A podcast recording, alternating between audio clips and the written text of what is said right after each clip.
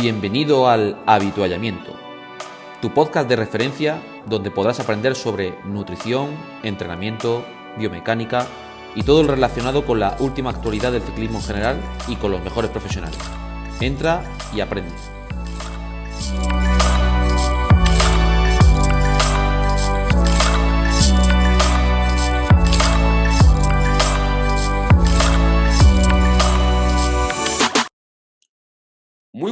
Bienvenidos una vez más a tu podcast de ciclismo, tu podcast favorito, el avituallamiento. Y bueno, como siempre, quiero dar y sobre todo dar la bienvenida a mis compañeros Javier Sola, Raúl Central, Che Márguedas, David Barranco. Muy buenas a todos. Buenas tardes.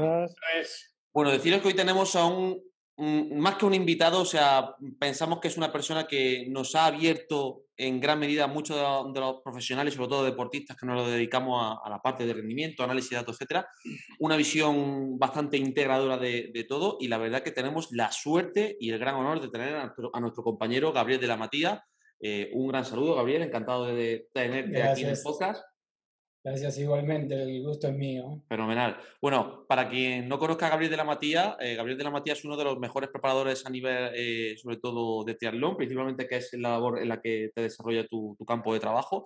Y la verdad que tiene una visión muy integradora, sobre todo eh, con el aspecto relacionado del Big Data, toda la parte de análisis de datos y, bueno, eh, consideramos que es una persona que puede aportar mucho en este campo. Eh, si no recuerdo mal, eh, estudiaste ingeniería, ¿verdad, Gabriel? Sí, ingeniería, sí, sí. Y actualmente, bueno, creo que sería interesante que, más que nosotros presentarte a ti, mm, preséntate a ti mismo, quién es Gabriel de la Matía y cuéntanos a qué te dedicas, qué es lo que haces y cómo trabajas. Cuéntanos un poco. Bueno, soy Gabriel de la Matía, de Argentina. en este momento me encuentro entrenando un equipo de triatlón, ciclismo y running que se llama GMT2. Y por otra parte, estoy eh, desarrollando todo lo que sea inteligencia artificial y machine learning para distintos operadores en el mercado de gadgets, como también tengo mi propia, mi propia startup que se llama Ennacore AI, que es la que va a brindar soporte a varias aplicaciones dentro de un futuro muy, muy corto. Y bueno, mi formación principal es ingeniería, soy ingeniero electrónico, ingeniero en software, y después hice eh, un, posgrado en Data Science eh, para poder eh, perfeccionar todo este manejo de datos y poder utilizar toda la matemática que tuve en, estas, en estos 14 años de ingeniería, de estudio de ingeniería, y poder aplicarlos al deporte, es decir, poder optimizar todas estas variables o biomarcadores o métricas que ustedes mencionan en todos sus podcasts y tratar de buscar eh, rutas en común para poder dividir a distintos atletas en un entorno que les sea eh, productivo y eficiente. Eh, estudié, estudié, bueno, entrenador para triatlón, nivel 3, que la verdad que de lo que, lo que estudié ahí mucho no me sirvió porque la, fundamentalmente me, me, me instruí en, cómo hacemos los ingenieros, cómo funciona esta máquina, que es el cuerpo humano, y empecé a estudiar cómo funciona, cuál es el combustible, cómo funciona el motor y cuáles son sus periféricos, y en base a eso, eh, bueno, leer fisiología, fisiología aplicada, nutrición, y más autodidacta y probando en, amigos míos y probando estas cosas y después, eh, bueno, haciendo todo esto que, ustedes mencionaron. Bueno, pues para nosotros es un placer tenerte por aquí, Gabriel. Y bueno, creo que, como nos has comentado anteriormente, Gabriel es un gran seguidor del podcast y nosotros lo seguimos y le tenemos una gran estima aquí de España. Y bueno, el formato ya lo conoces, Gabriel. Te vamos a hacer una serie de preguntas de manera muy cariñosa a todas. Siéntete como en casa y, y bueno, eh, creo que aquí eh, todos estamos deseanditos de, de, aprender de tu experiencia, de, de sobre todo de, esa labor relacionada con el Machine Learning, que puede ser muy interesante. Así que bueno, no sé si alguno, alguno de mis compañeros quiere comenzar, en este caso, Raúl, David. Eh, un minuto. ante todo, quiero decirle que yo he aprendido mucho de ustedes también. ¿eh? decir, todos los podcasts. eso, eso, estamos ahora mismo eh, coloraditos con lo que nos has dicho, porque nosotros tenemos mucha, mucha estima, porque creo que es un aprendizaje continuo de, de, ambas partes y la verdad es que te valoramos mucho. Y eso, eso es lo productivo de, este tipo de, programa. Gabriel, aprender por curiosidad, ¿qué has aprendido de nosotros? no, a, lo que no hay que hacer. no, no, sabe que, eh, bueno, he aprendido muchas cosas de cómo eh, las herramientas que, que, yo utilizo o también los métodos que yo utilizo que pensaba que no se utilizaban, veo que ustedes también lo utilizan, es decir, que hay una experiencia mutua en el conocimiento de los datos y volcado hacia, hacia los, los resultados que uno obtiene. El otro día estaba escuchando el de ustedes, el, otro día, el martes pasado, estaba escuchando el del FTP de ustedes ¿Mm? y, y, ahí notaba eh, el, todo lo en común que genera estos biomarcadores y estas métricas y los pensamientos que se desarrollan a partir de ellos y que son en común casi todos de lo que eh, trabajamos nosotros, que no es algo eh, estrictamente numérico como la gente piensa y que nosotros tenemos otro carácter, es decir, otra visión sobre, sobre estos biomarcadores o métricas que la gente externa piensa que somos unos robots y estamos totalmente solo viendo el FTP y el FTP y el FTP. Y ese, sobre ese episodio me di cuenta bueno, que, estábamos todos en un camino común y que todos entendíamos a qué, eh, de qué estábamos hablando. Y bueno, después un montón de otras cosas, ¿no? De biomecánica, de Javier, de David, eh, eh, con su intervención con, con nuestro amigo El Barca. Y bueno, voy aprendiendo de todo, del Chema, de, lo, de, lo de Gabriel también veo lo, el YouTube, el buen ah. youtuber que es, también veo el canal. También sigo tu canal, es un canal muy recomendable que para iniciarse en temas de... De hecho, he estado trasteando gracias a ti y es un, campo que me, que me, gustaría formarme, la verdad, porque soy un negado total en el tema de programación y me resulta ahora mismo complejo, pero bueno, la curva de aprendizaje en todo, como siempre, al principio es lenta, pero bueno, poco a poco. Yo estoy, que sepas que estoy liado con el Python, ¿eh? O Python, también. como lo llaméis me bajé el programa ese de Orange para empezar a hacer ahí. Ah, es muy eh, bueno eso para aprender, sí, sí, sí. Aprender a, gestionar una cosa con la otra, que, es súper complicado, pero bueno, ahí poquito a poco. Supongo que es una cuestión de tiempo y, y ganas. como todo. Yo, mira, yo, hoy del podcast ya voy a llevar una cosa, que en vez de métricas vamos a hablar de biomarcadores. Ya verás cómo la cosa cambia. Ah, ahora sí, ahora la gente va a empezar a entender un poco más. Claro, o sea, es que al final parece que estás hablando de una cosa u otra. en realidad es lo que tú acabas de decir. Son marcadores que están vinculados a algo. Exactamente. Y quizá, el concepto biomarcador pues sea muy, muy, a lo mejor más acertado que métrica. y estamos, y, y, lo que, y lo que ustedes han mencionado también, que lo que se ve en los datos es que estos biomarcadores tienen su, su predecibilidad o su grado de, certeza, porque nosotros conocemos, es decir, eh, si sabemos que la curva de potencia o el FTP de una persona no está vinculado a, algunos test o algunos comportamientos en, su ciclo de, en su ciclo de presentación, sabemos que ese biomarcador es débil, como también sabemos que si una persona eh, hizo todos los deberes y nosotros hicimos todos los deberes como para analizar su, su SSE de la curva y saber que la curva tiene sus valores representativos, sabemos que ese biomarcador está un poquito más cercano a lo que queremos ser, al umbral funcional. Entonces, eh, el biomarcador, como dice David, eh, tal vez es la palabra indicada para decirlo. Le agregaríamos entre, entre paréntesis el error medio de ese biomarcador, que puede ser mucho o poco, pero es un biomarcador. Es, es el, el, principal error que veo que estás hablando, de que yo con mis compañeros eh, les envío para que vean algunas consultas de las que recibo y últimamente no se pueden ni imaginar la cantidad. No sé si a raíz del podcast, no sé si a raíz de, las redes, se están comprando muchos software de, análisis de datos eh, de WK. Y me surgen y me envían infinidad de preguntas y es lo que dices tú, que es que no solamente son números y datos, que es que hay un mundo detrás, tecnología, y metabolismo y, y, ya independientemente de hacer un análisis de datos que lleva muchísimas horas y al final nunca terminar de aprender, no es cuestión como por ejemplo tantos creen que el CTL es un marcador de, de rendimiento, mm. que no tiene nada que ver, que puedes estar en progresión un tío que está súper super, super sobreentrenado y sin embargo va, el, el rendimiento va en, en regresión total es que ese es el problema, que, no solamente son datos, y cuando analizas datos hay otro mundo que, es el que refleja eh, en lo que estás. Yo, creo que antes de analizar datos, creo que hace falta ver las relaciones. Antes de sacar muchas conclusiones, ¿no? Por lo menos me pasa a mí. Necesitas mucho tiempo de trabajo atrás con deportistas, con casos, situaciones, para tú empezar a integrar un poquito algunas cosas. Y yo llevo tiempo haciendo esto y a día de hoy me cuesta integrar cosas o me, cuesta descubrir cosas. alguien, alguien, que acaba de, coger esto, no, o sea, no, complicado. Es complicado hilar conclusiones muchas veces, ¿no? Creo, ¿no? Y además, al final, Gabriel, mira, eh, hay que tener datos máximos, ¿no? en toda la curva de potencia para, para poder eh, sacar conclusiones, ¿no? ¿no? piensas tú también eso? Eh, que si no... Sí. Hablando de la curva de potencia, de, otras cosas como el HRV, pero hay que tener datos máximos para poder dar fiabilidad a esos biomarcadores, ¿no? Cada, cada cuánto, y otra pregunta, ¿cada cuánto haces tú test más o menos en toda la curva de potencia? Si es que los haces.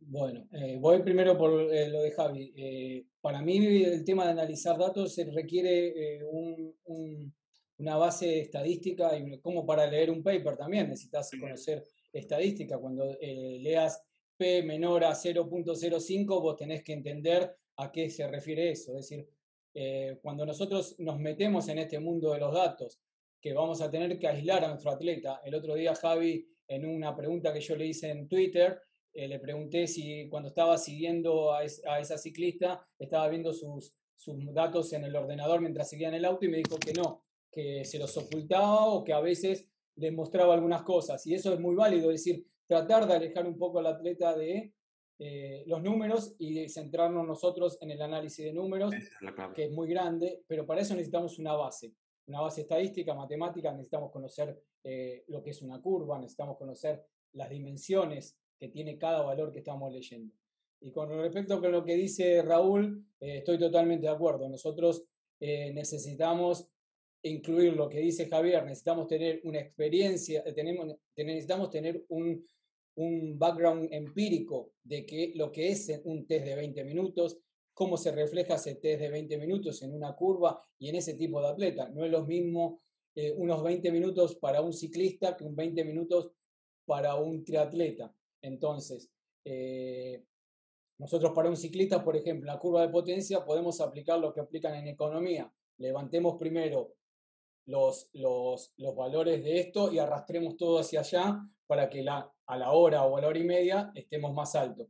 En un triatleta no necesitamos levantar tanto un segundo, 30 segundos como un sprinter.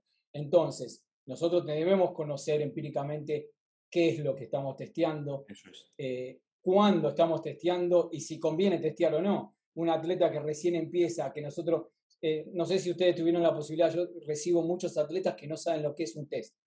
Entonces le digo, pero ¿cómo? Hace tres años que entrenas con medidor de potencia y no sabes lo que es un test. No, ¿qué tengo que ir a fondo? ¿Qué tengo que hacer? Y bueno, ahí te da la pauta que una persona con mucho tiempo de experiencia no tiene experiencia en su análisis de datos. Entonces ahí eh, nosotros ya conocemos lo que es un test, cómo se va a reflejar y cuándo hacerlo al principio. Un día, hablábamos, hablábamos con Javi, ¿te acuerdas? Que decía, vamos, vamos a revisar por ahí en Training Peaks cómo gestiona la gente los test. Y encontrábamos test lo típico de sal, gente con mucha experiencia, de, con, pues eso, ciclistas, chicos y chicas con experiencia, que les mandabas el día de test y se ve un pico en la salida y luego caer, caer, caer, caer, caer, pero caer en picado hasta que no son capaces luego de levantar un esfuerzo final, sino que se vacían mucho al principio porque no tienen esa autogestión, esa capacidad de, de, mantener un pacing adecuado para, su, para, para, lo que debería ser un test.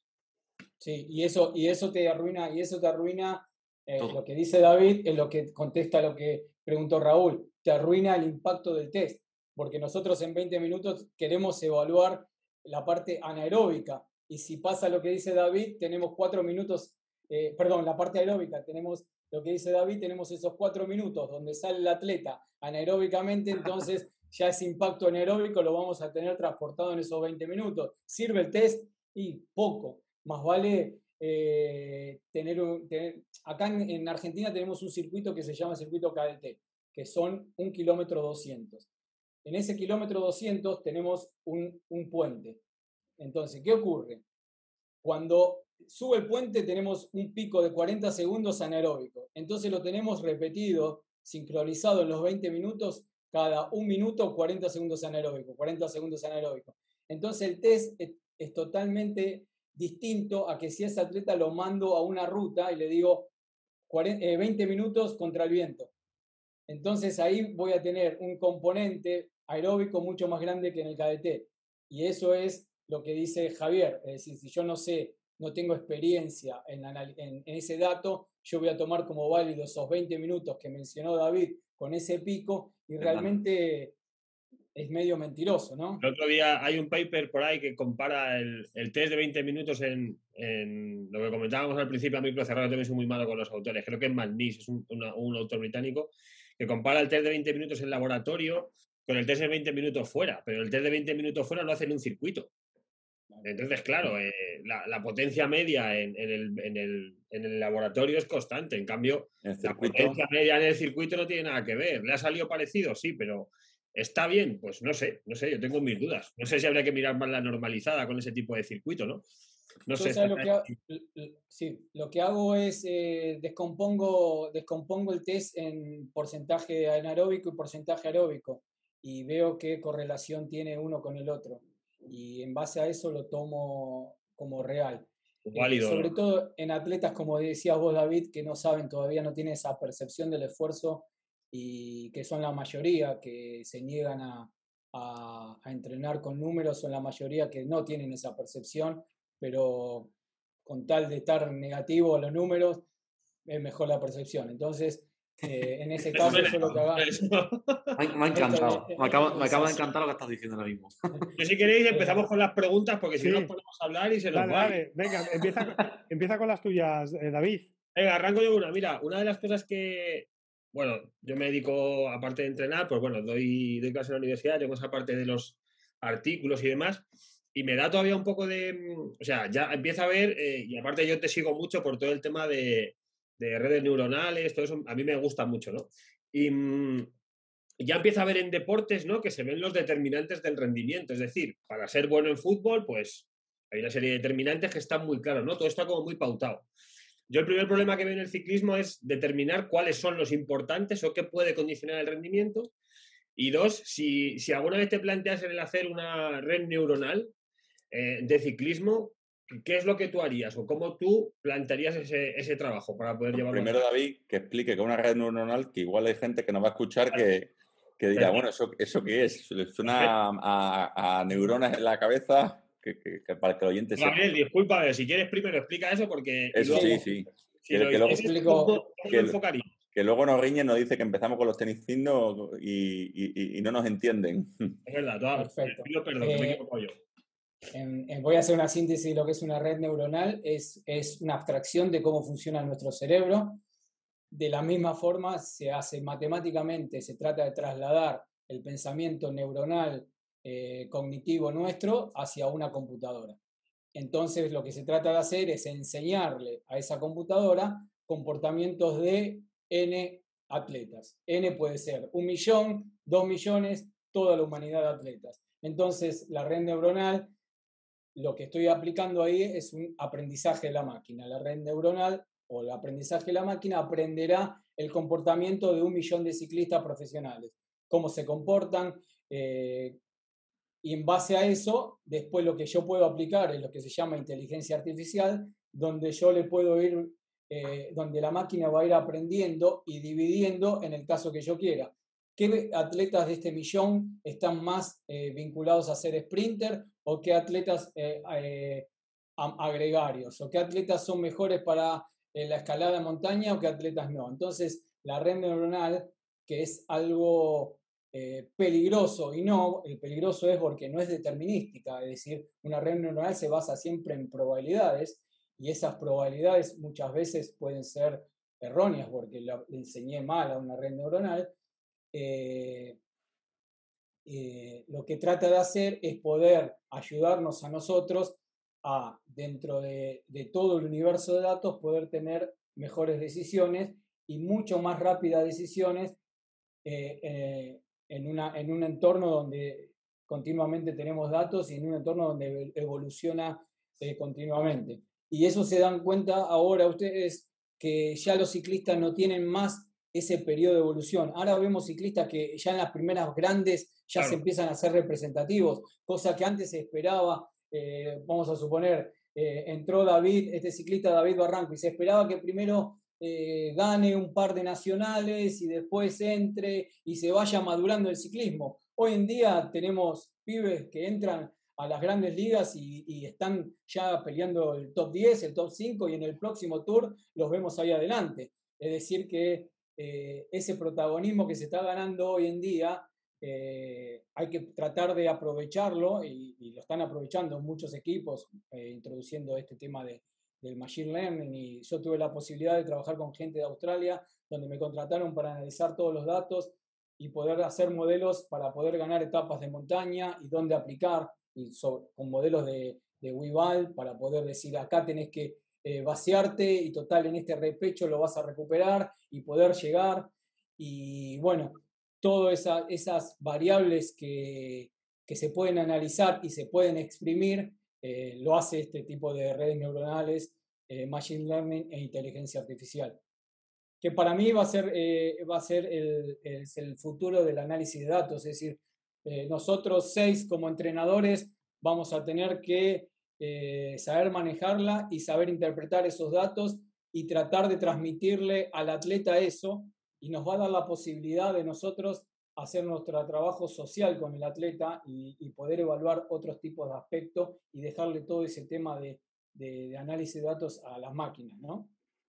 ¿Qué, metes, qué metes en la costelera?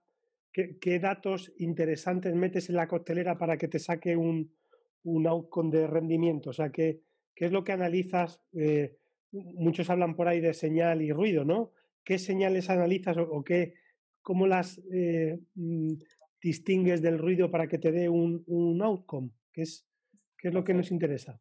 Bueno, lo primero, en todos modelos de, eh, tanto para hacer un paper, David lo debe saber muy bien, vos necesitas eh, discriminar aquellos datos que realmente sirven y aquellos atletas que no te sirven para el test, dejarlos de lado porque son el ruido que vos mencionás.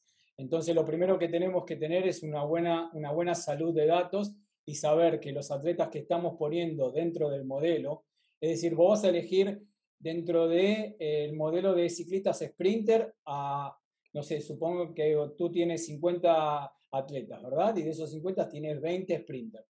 De esos 20 sprinters vas a decir, bueno, eh, David, no confío en su medidor, es muy inestable, no confío en cómo lleva los datos, Chema sí, eh, Gabriel sí, Javi, y a veces se olvida el medidor, a veces el HRB se lo toma a las 10 de la mañana y a veces se lo toma después de entrenar, entonces va separando.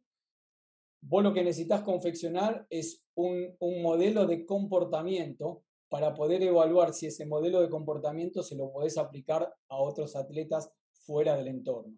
¿Qué quiere decir esto?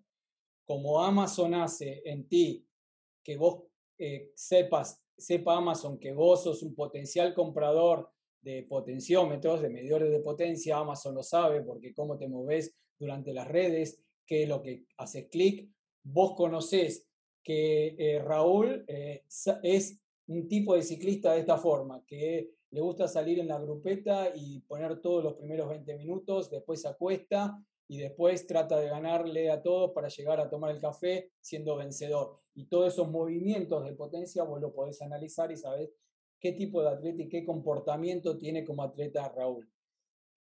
Ese, ese comportamiento lo vas guardando en un, en un, en un entorno de, conocimiento y después lo comparás con Chema y decís, Chema, ¿qué tan parecido, a, eh, los dos supongamos que son sprinters, ¿qué tan parecido a Raúl es? Entonces ahí la red neuronal te va a sacar eh, todo en valor de probabilidades, ¿verdad? O árbol de decisiones, te va a ir diciendo qué probabilidades tenés de poder acercar a Raúl a la performance de eh, Chema. Entonces, en base a eso es como vos vas eh, armando todo el rompecabezas, que no es sencillo, y no es sencillo tener una batería de datos muy buena, pero con paciencia y, se puede lograr. David, sin. Sigue con la tuya, David. No, que yo estoy, o sea, que de todo esto me interesa mucho. Lo que pasa es que sí que es verdad que construir el modelo en el caso del ciclismo me parece muy complejo. Porque creo que hay muchos, o sea, que hay eh, una gran cantidad de, de, outliers para poder medir que no solamente vienen determinados por el condicionamiento fisiológico, si queremos, sino que hay un condicionamiento estratégico, motivacional, eh, de momento del estado de forma, no sé, es, una, es una red que creo que sería de, bueno, hay redes muy complejas, pero creo que sería una red como muy, muy, muy compleja de construir. Pero bueno, ojalá algún día se pueda hacer, ¿eh? Ojalá sería. bueno, también, también es cuestión, bajo mi punto de vista, con lo que nos comenta Gabriel, que es al final es el input de datos y, tener constancia de tener una buena construcción de datos. No tomar, y yo creo que es una cosa que, que muchas veces he visto a Gabriel y, y compro totalmente, que el problema de la gente cuando hace un juicio de valor una decisión es que lo toma solo en base a un dato o en base a un muestreo muy corto. O sea, es que yo lo que pienso es que muchas veces el problema de la gran mayoría de la gente es que se toman conclusiones erróneas en base de datos muy sesgados en muchas ocasiones. Por ejemplo, un entrenamiento puntual, una semana puntual. Pero cuando hablamos de un Big Data completo de muchos años, de mucho tiempo y de muchos deportistas, a mí hay una idea que me gustaba mucho que era la separación que hace el de los clústeres en base al tipo de dosis respuesta de alto volumen, alta intensidad, es una cosa que comparto totalmente. Porque es que en mi experiencia te das cuenta, y bueno, creo que todos lo compartimos porque pensamos eh, más o menos igual que, que Gabriel, que es que al final tienes que encontrar la dosis respuesta de, ese deportista. Ahí está la historia. Entonces, yo pienso que, que es complejo, pero que si se es metódico se puede conseguir. Esa es la clave. Sí, lo que dice David es, lo que dice David es totalmente claro. Es decir, obtener un avatar de un ciclista va a ser algo bastante complejo y todavía no tenemos ese, aunque vemos que cada vez nosotros pensamos que estamos más cerca de Terminator, estamos muy lejos de eso, y el poder de cómputos que se requiere para algo, para un avatar completo de un ciclista es enorme. Y nadie va a tener eh, por ahora el acceso a determinado hardware como para poder obtenerlo. Entonces lo que se, lo, que se pretende es, como dijo recién Gabriel, tener eh, modelos eh, separados. Suponer qué tipo de responder, que estos atletas son high responder, low responder, son medios, entonces en base a eso, qué tipo de entrenamiento le voy a recetar.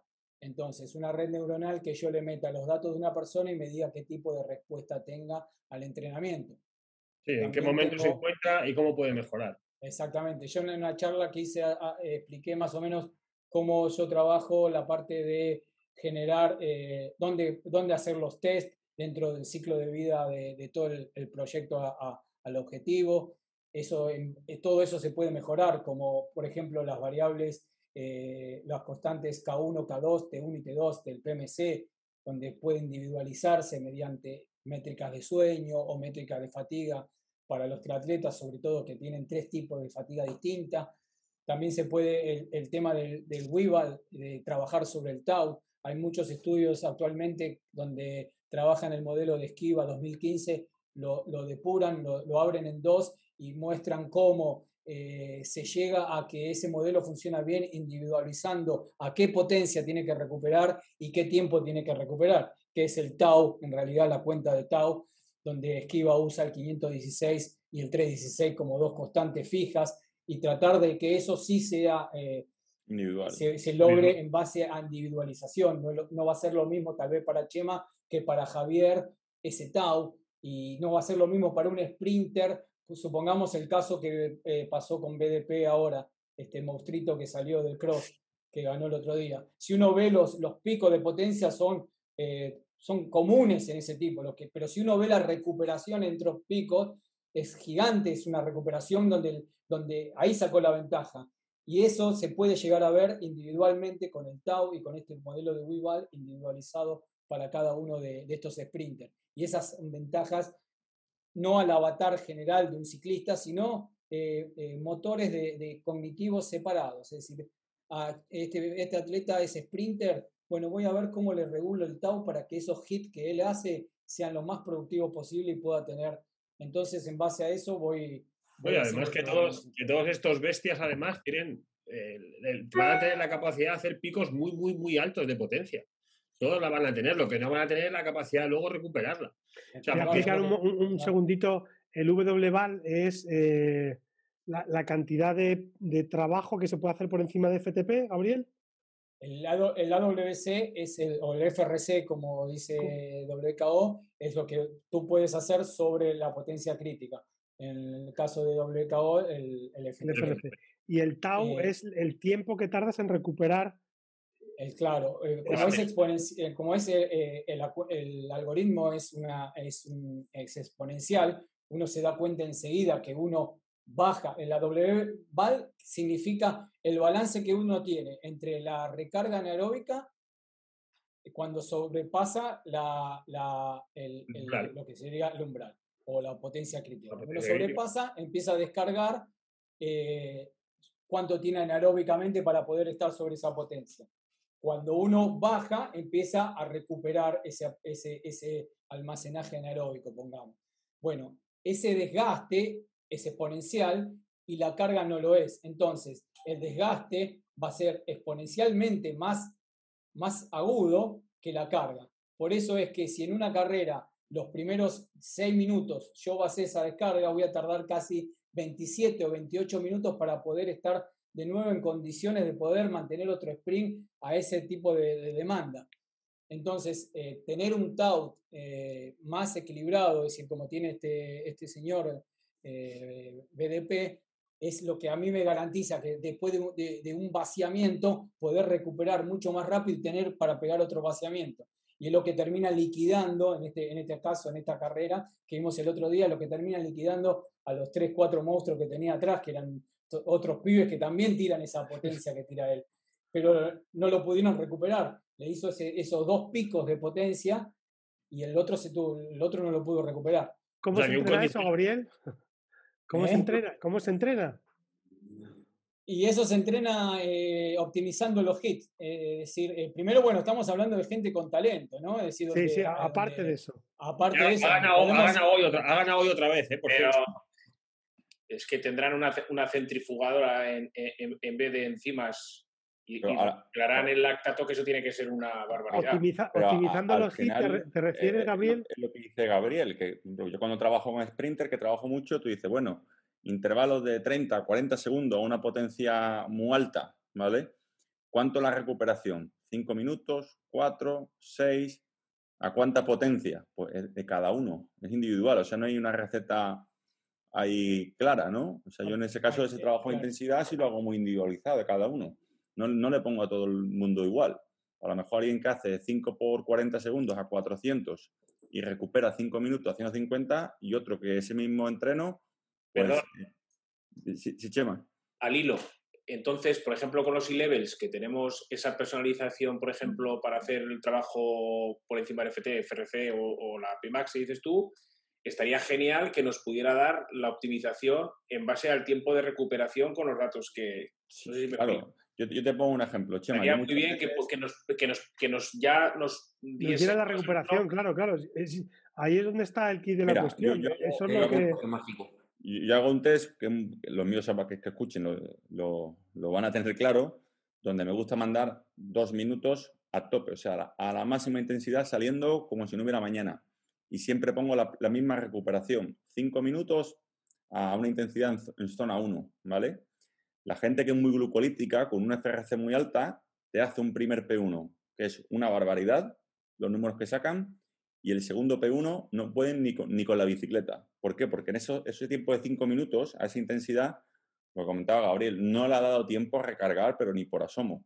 Y el que es más oxidativo, como puede ser un tiraleta de larga distancia, le marca los dos P1, le coloca la misma recuperación, a esa misma intensidad relativa al FTP y el mismo tiempo, y te hace los dos P1 prácticamente iguales, o sea, perdiendo muy poca potencia. Claro, tú haces un test así y ya sabes tú cómo vacía y cuándo está preparado para volver a hacer otro P1 a la misma intensidad. Y con eso sacas mucha información de cómo planificar ese entrenamiento interválico de alta intensidad para esos deportistas. ¿no? No, es igual uno y otro. Y después puedes, eh, después puedes utilizar ese, ese conocimiento que obtuviste en eso para tratar de ver qué otro atleta se puede poder eh, condicionar bajo ese... Porque tú tienes la pauta, de, la pauta de cómo hiciste ese protocolo y lo vas a poder aplicar depende del tipo de atleta que es y vas a obtener las ventajas de ese atleta. Si, tiene dos atletas. Estamos haciendo en esta última. Eso es, que dos atletas que a priori parecen similares, con unas métricas muy similares, ya tienes una idea por dónde pueden ir los tiros. Y tú pones en práctica el protocolo y confirmas o descartas, evidentemente. Gabriel, ¿y cómo se mejora eso según tu experiencia? ¿Cómo se mejora la recarga del TAU?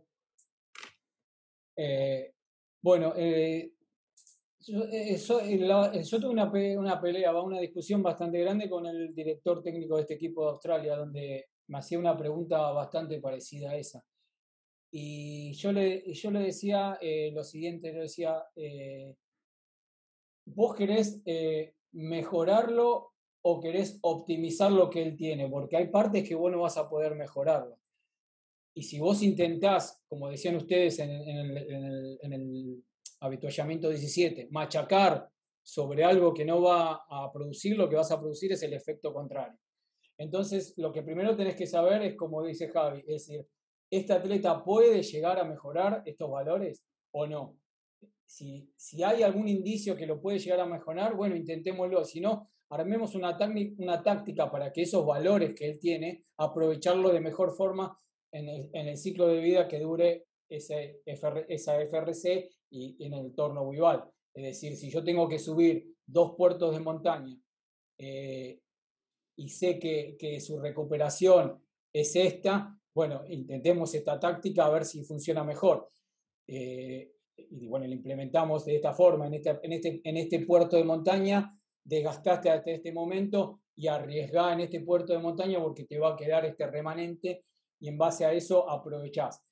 Eso es lo que vendría a ser eh, un comportamiento de una persona que ya no puede superar más, es decir, su entrenabilidad es el, máximo y sus valores no indican una mejora, es decir, eh, la mejora no es infinita, lo que se mejora después es la táctica y la utilización de esas mejoras, es decir, porque puede ser un atleta totalmente formidable y ser un cero o no tener nada en la cabeza y no poder eh, explotarlo de manera inteligente. Entonces tenemos que separar esas dos cosas y no machacar al atleta con 800.000 hits para tratar de buscar esos 5 watts que nos faltan y si no mejorar esos, esos 8.000 hits, pasarlos a la cantidad que él necesita para mantener eso y hacerlo correr inteligentemente. El ciclismo tiene esa, hermosura. Gabriel, te voy a interrumpir al hilo de, esto. Lo estoy hablando con, con, un atleta mío de, de mountain bike, Diogo, portugués, tiene un FRC altísimo, campeón nacional de Eliminator y fue a hacer un rally y claro, él, con el FRC que tiene muchas veces tiende a salir demasiado fuerte y se vacía.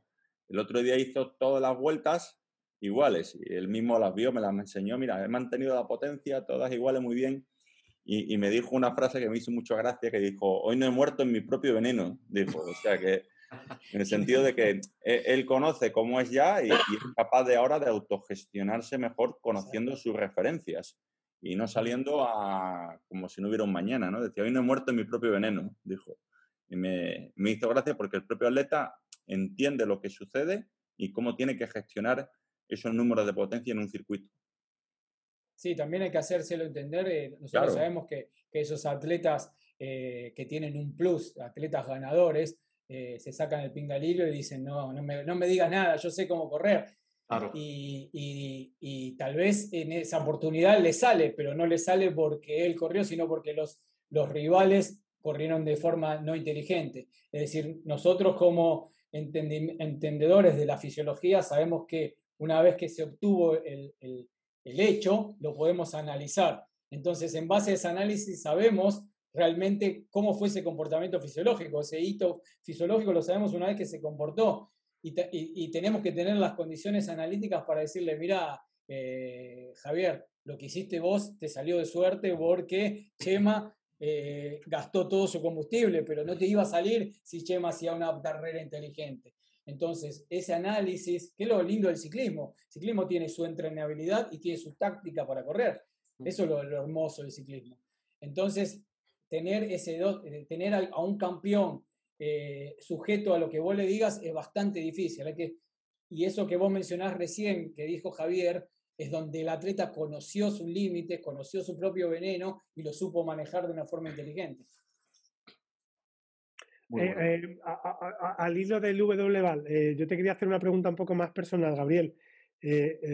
tú trabajaste o te entrenó Phil Esquiva, ¿no? El doctor Esquiva. ¿qué es lo que más recuerdas de él? recuerdas así? Que, probó, probó algo igual conmigo. Que lo probó contigo, ¿no? Te, hizo... Claro, el, el, el primer igual que hizo él tiene, tiene, un software que es muy bueno, que es el Rest Day, eh, donde yo eh, me paré sobre las espaldas de él mucho, muchas cosas que él, que él hizo en ese software, que para mí es uno de, para, los, para el triatlón es uno de los mejores software, no sé si todavía los comercializa. Eh, bueno, en, yo veía cómo él probaba el rival que estaba desarrollando en entrenamientos que yo hacía y aprendí, aprendí todo de, de, su metodología, de su forma de entrenar. Me leí sus dos pequeños libros que resume 10 libros gigantes de esos hermosos que uno puede poner en la librería. Él tiene dos libros muy chiquititos, eh, no recuerdo los nombres porque soy muy malo, uno azul y uno verde, y uno se lee esos dos libros y, descarta un montón de otras cosas que tiene que leer, son eh, fantásticos. Y bueno, él, me, dio el gustito de poder transformar la llevar ingeniería a esto. Si no, seguiría siendo ingeniero electrónico y sería un atleta eh, sin entrenar gente. La recuerdas con mucho cariño entonces, ¿no? Sí, sí, sí, sí. Eh, fue una de las mejores cosas que me pasó como entrenador. ¿Sigues teniendo contacto con él? Hace tiempo. Eh, dejé, él me ayudó a clasificar a Hawái y después de él tuve que dejarlo porque yo ya entré como CEO en una empresa muy grande y ya no podía entrenar como yo quería y bueno, dejé de entrenar, pero eh, perdí el contacto de él. Eh, sigo su Twitter, sigo sus publicaciones, ahora está mucho más en la medicina, él, eh, está muy abocado a eso, y, pero sus ideas siguen estando vigentes. Uno lee esos dos libritos y está parado en el 2021. Pues habrá, habrá que comprarlos entonces, a ver si los encontramos por ahí. A ver si yo lo espero que lo tengo. Sí, ah, pues si los tienes, te agradecería que le hicieses una, una fotito y, y, me lo mandes por. Nos lo mandes por privado. Lo compartimos incluso. Lo compartimos incluso en nuestro grupo de Facebook. A ver, se ve, uno se llama.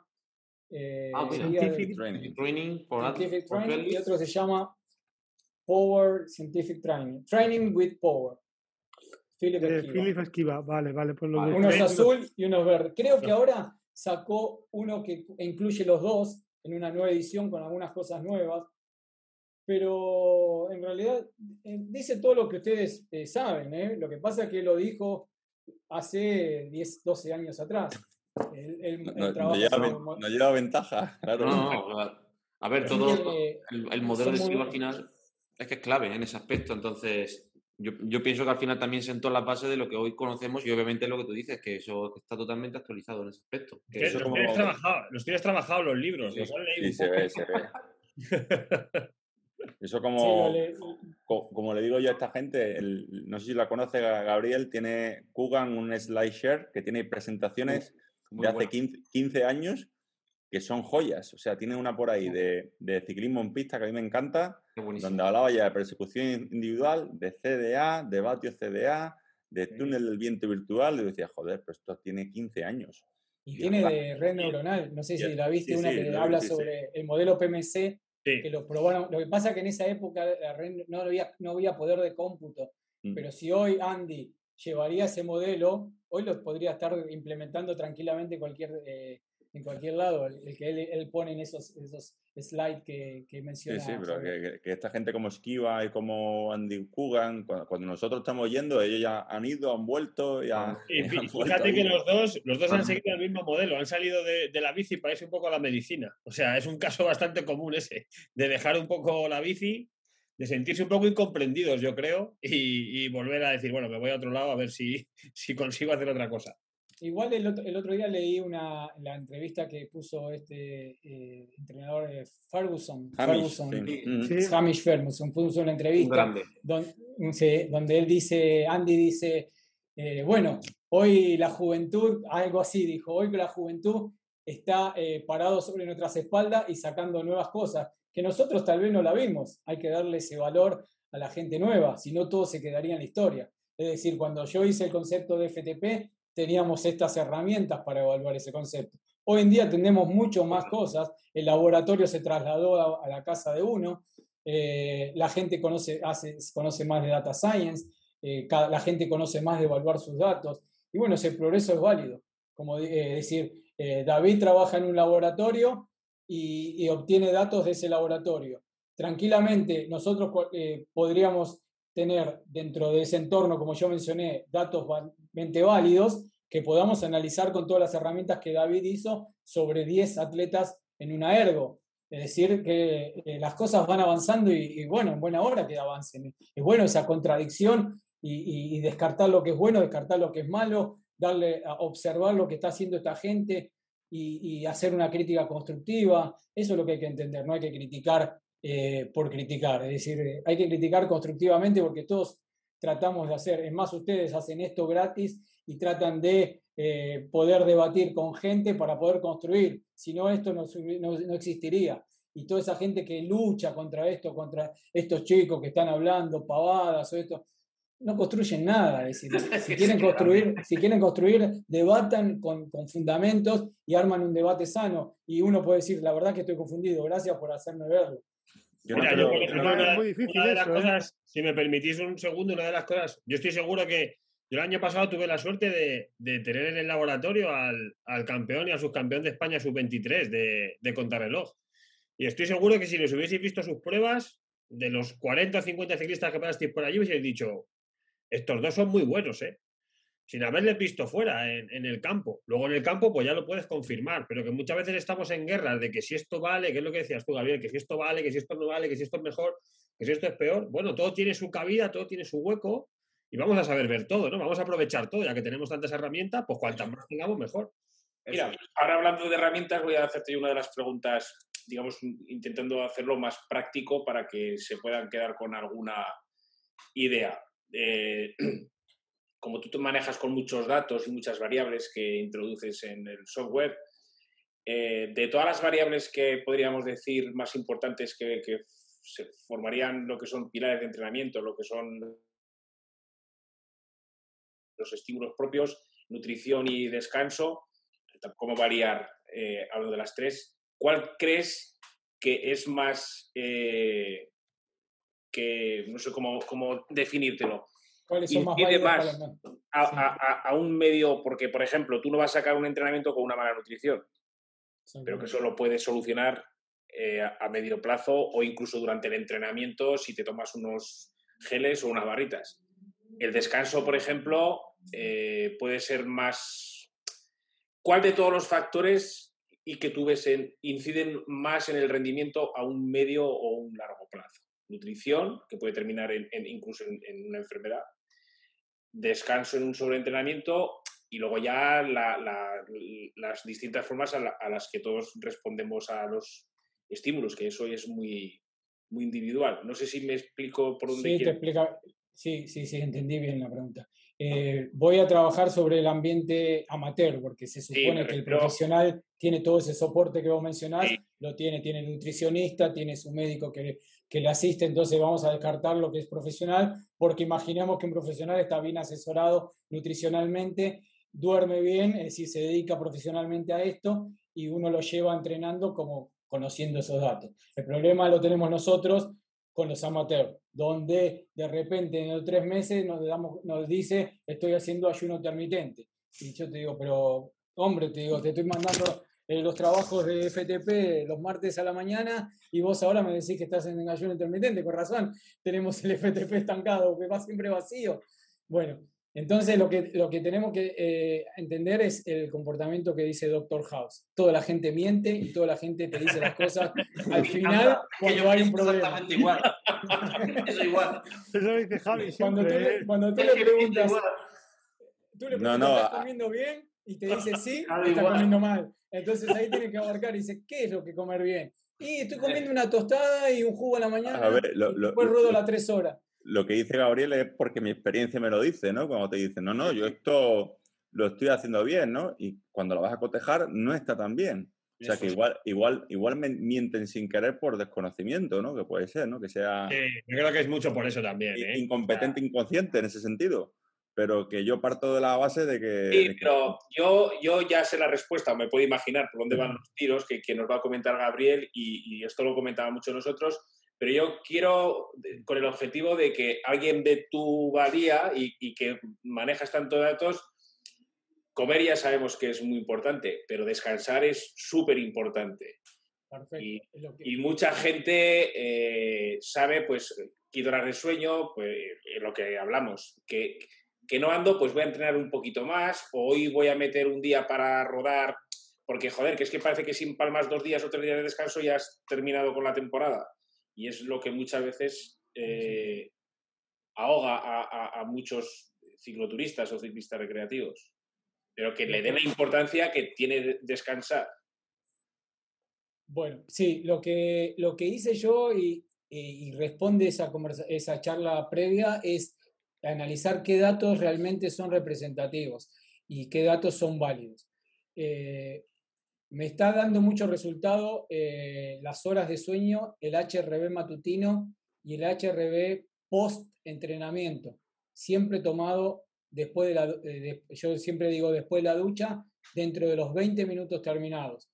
Ahí ustedes van a poder ver, eh, si quieren, vayan probándolo con algunos atletas de, disciplinados, aquellos que saben que se miden el HRB con la banda y tienen unos datos buenos, vayan probando su HRB eh, siempre a la mañana, a, determinada hora, no tan apenas se levantaron, sino que dejen pasar que, el sistema simpático se estabilice, entre comillas, y midan su HRB. Luego del entrenamiento midan el HRB y vayan haciendo esa trazabilidad de cuántos, en el caso que usen TCS, eh, eh, cuántos TCS se produjeron eso y qué intensidad relativa, es decir, eh, vamos a ver al TCS con la intensidad, porque no es lo mismo 300 TCS hecho en endurance que 300 TCS eso con trabajo de intensidad en el medio. Es decir, veamos la, intensidad, el TCS y veamos también el HRB post-entrenamiento. Y ahí se van a dar cuenta del marcador de fatiga, lo que habla eh, este hombre, ¿cómo se llama? El que vive en Dinamarca, Ziegler. Ziegler eh, no. Sí, Sailor, el que, el que ¿Del polarizado? Del polarizado. sí, sí, Sailor, Lo que él menciona sobre eh, el strain y el estrés. El estrés lo vamos a ver metabólicamente con, con la métrica eh, de TCS y la intensidad, y el strain, es decir, qué, qué tensión recibió el cuerpo, lo podemos ver con el HRB. Entonces vamos a ver, eh, entonces vamos a guardar esos datos, es decir, 100 TCS a una intensidad de 0,83 tuvo un strain de 33 de HRB. Y vamos a ver si ese marcador va mejorando o no en el tiempo. En el caso que ese marcador no vaya mejorando, lo que va a ocurrir es que ese atleta esté entrenando continuamente estresado y no veamos un progreso muy grande. En el caso que ese marcador vaya mejorando, lo que vamos a ver es que ese, el atleta está adaptando esa tensión de entrenamiento a ese tipo de estrés. Y recién ahí, algo que es totalmente difícil hacer entender, que recién ahí podemos cambiar la dosis, porque mucha gente dice, oh, me has mandado la misma semana que la semana pasada. Sí, porque todavía no adaptaste esta semana. ¿Por qué te voy a poner dos horas más esta semana si todavía no hiciste bien las siete horas que yo te mandé? Entonces, si logramos que ese atleta confíe en nosotros, y pueda hacer esa repetitividad de la semana, ahí recién hacerle una incorporación, cinco minutos más en vez de 4 de 10, por ejemplo, pasar a 2 de 20 minutos de FTP, en vez de 5 de 2 minutos, pasar a 5 de 3 minutos. Y esa asimilación, que, que contesto la pregunta de Chema, la logro con el HRB post-entrenamiento, el HRB matutino, y ver ese shift, ese drift que tienen en esas. Es lo que, lo que más, eh, no quiere decir que haya otra cosa, pero dentro de lo que uno puede medir como atleta amateur es lo que más me identificó, porque en el HRB está inmerso qué calidad de sueño tuviste y yo tengo menos variables para, para meter error. Si yo sé que el HRB está bien medido, yo evito esa, esa entropía que tiene tal vez la lectura del sueño y me centro en el HRB y en las métricas que, que son muy, muy, muy válidas, el TSS bien medido y, tomado en cuenta con la dimensión de intensidad, es un, biomarcador bastante válido, y, me mantengo en la mínima cantidad de variables que me indiquen a mí eh, eh, lo que estoy lo que está ocurriendo. Gabriel, la medida con el móvil, con el celular, eh, ¿tú la, ves válida o no? El HRB. El HRV. Sí, con a, mí, me, a mí me resulta muy válida el HRB de, de medido con la banda. No, con la banda no, me refiero con el con la cámara. el móvil, con el celular. No, no, no, no. Es como la pulsera. No, no. Todo lo que sea óptico, estamos trabajando sobre colorimetría de la sangre y fluidez de la sangre sobre, sobre la piel y Yo lo que hablo mucho con ellos, en el grupo que tenemos, la gente que es muy constante tomando todos los valores de variabilidad, horas de sueño, cuando los pones todo superpuesto en el PMC y le añades además el RP que lo puedes poner en el Training Peak fácil, se sale todo clavado perfecto. o sea que todo, todo concuerda con todo. Pero claro, hay que tener consistencia en la medición. Y, y, al final puedes tener todo ahí de un pantallazo y te permite saber si tienes que aumentar dosis, bajar dosis. Y, y, creo que es el camino, creo. O yo, o llevo defendiendo eso hace tiempo, ¿no? Ese tipo de información, tenerla ahí para nosotros tomar decisiones. Que hace 10 años, cuando yo entrenaba a gente, pues me tenía que fiar a lo que el, a, lo que me decía el deportista. Y como ha dicho antes, por tradición. Y como ha dicho antes Gabriel, todo el mundo miente, ¿no? O sea, todos, quieren, todos, quieren, entrenar más. Claro. Es decir, el, el, el, problema es ese fanático que está totalmente cansado, pero quiere entrenar más porque ve que su compañero sigue entrenando y él no entiende que esto es individual. Mm. Que si tu compañero puede mañana meter tres horas, no quiere decir que vos puedas meter tres horas y que te va a hacer meter bien tres horas. Entonces, tratar de evitar eso y lo que decía eh, Javier, eh, es decir, eh, lo que aconsejo, y no quiere decir que yo imponga un modelo de trabajo, lo que aconsejo es que, que lo que le digo a Chema también es reducir esa cantidad de variables en variables representativas, como puede ser el RPE, tal vez Javier encuentra el RPE como una variable que representa su PMC y su, y su, y su su crecimiento, o como también puede encontrar el HRB como que es una métrica que engloba un montón de otras métricas que, que me pueden llevar a un buen camino. También la eficiencia, es decir, cuando yo tengo el costo de ingreso versus el costo de egreso, es decir, cuánta sangre bombié para generar 200 watts en el inicio de la temporada y cuánta sangre bombié en mi pico de forma para mantener 200 watts. En base a eso, eh, también puedo tener eh, en base a eso también puedo sacar finamente cuando el atleta no necesito que cargue más y empezar a hacerlo bajar. Eso es muy importante también. Mm, porque, para no pasarlo. Para no pasar. Estabas, hablando del, del, TSS como, como medida. ¿Has probado esos cálculos, por ejemplo, con los kilojulios del entrenamiento? O sea, con los kilojulios esperados o con el gasto energético, porque ya sabes que muchas veces el TSS es como muy crítica a la gente con él.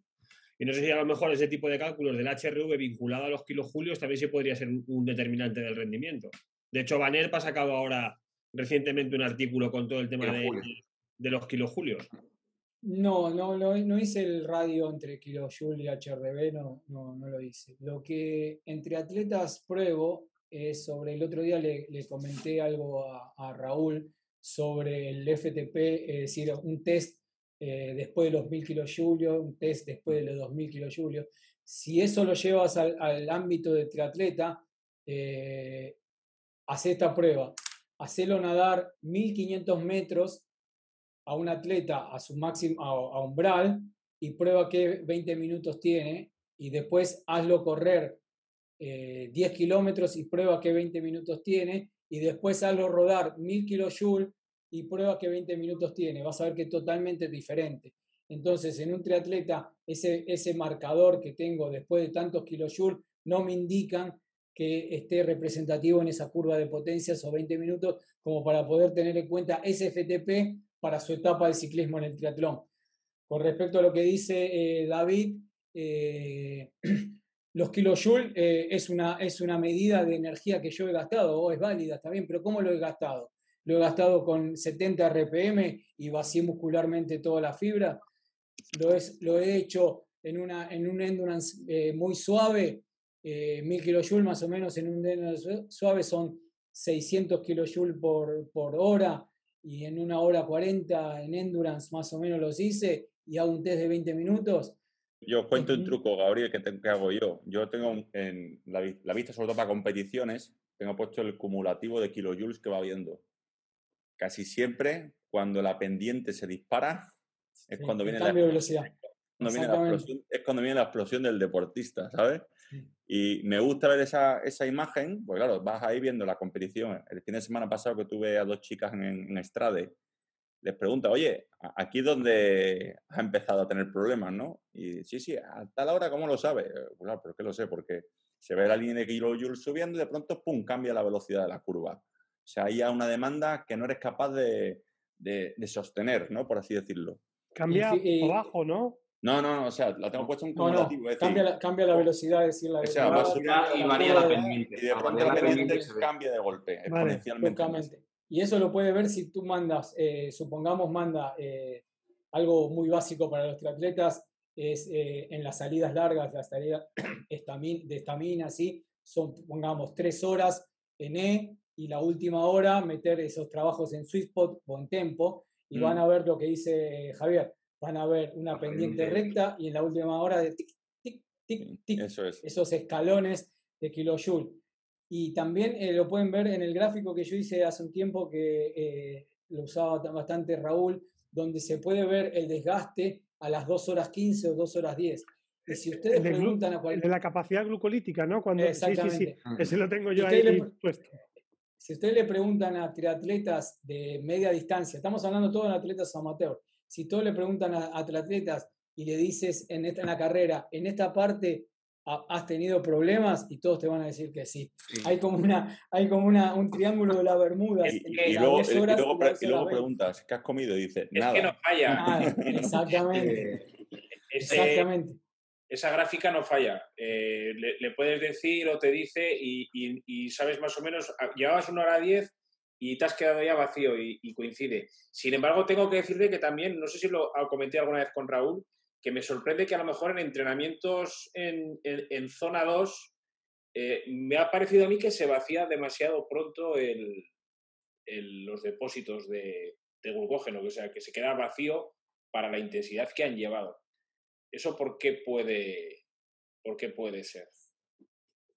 Eh, para, estás hablando de. Eh, estamos hablando de zona 2, en el primer, en el primer umbral eh, ventilatorio, en el BT1, más o menos, el BT1 y el BT2. o más abajo de eso. No, más abajo, precisamente por ah, eso, porque no, no, no, lo considero una intensidad como para vaciar, una intensidad para que se vacíe en la gráfica tan pronto los, los depósitos de glucógeno.